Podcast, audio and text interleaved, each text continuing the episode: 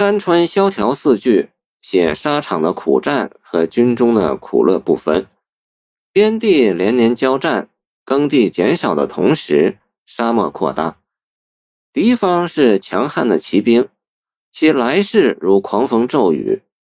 面对如此强敌，战争的惨烈可想而知。战士军前半死生啊！写到这里，笔锋一荡，出现了军中帐内将军沉眠女乐的情景。这里是一片轻歌曼舞，哪里感觉得到半点硝烟的气氛？这样的将军又怎能指望他身先士卒？这样的军队又怎样去战胜敌人？一面是壮烈的牺牲，一面是赤裸裸的荒淫。尽管士卒已竭其全力，但指挥不得其人，战斗的结果不容乐观。大漠穷秋四句写战斗的失利和士卒的悲哀。时正秋末，匈奴草黄马正肥。见唐岑参走马穿行，奉送封大夫出师西征。敌人得天时之利，唐军则上下离心。经过一场恶战，到傍晚时分，只剩少数士卒稀稀落落生返孤城。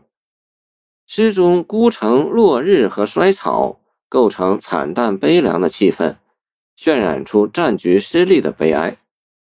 战士们怀着保家卫国的忠勇，从来作战奋不顾身，身当恩遇常轻敌惧，回应前文“男儿本自重横行，天子非常赐颜色”。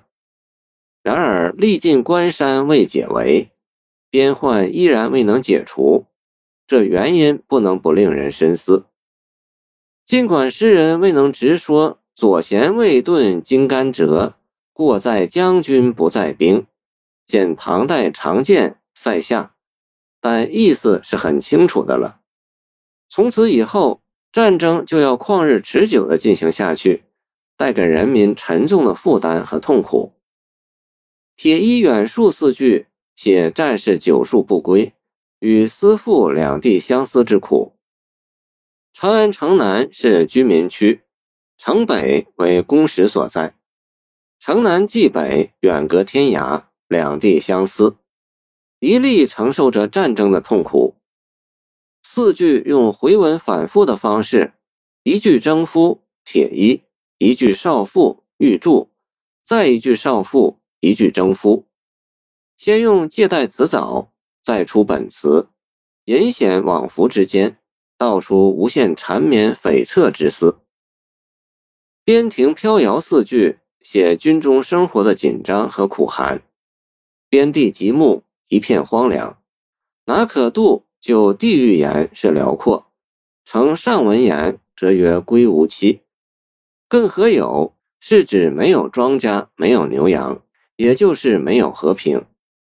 战争僵持，两军对垒，随时都可能发生战斗。早午晚三时，前线都是战云密布，杀气不消。深夜刁斗传出的寒声，则暗示着战士连睡觉也绷紧神经，睁着一只眼睛。此即木兰诗所谓“素气传金泽，寒光照铁衣”。李白所补谓“小战随金鼓，消眠抱玉鞍”，见塞下曲。岑参所谓“将军金甲夜不脱，风头如刀面如割”。见走马穿行，奉送封大夫出师西征。陈毅所谓“风击玄冰碎万平，野营人队雪光横。遥闻敌垒吹寒角，持枪以枕到天明。”见雪中野营文景。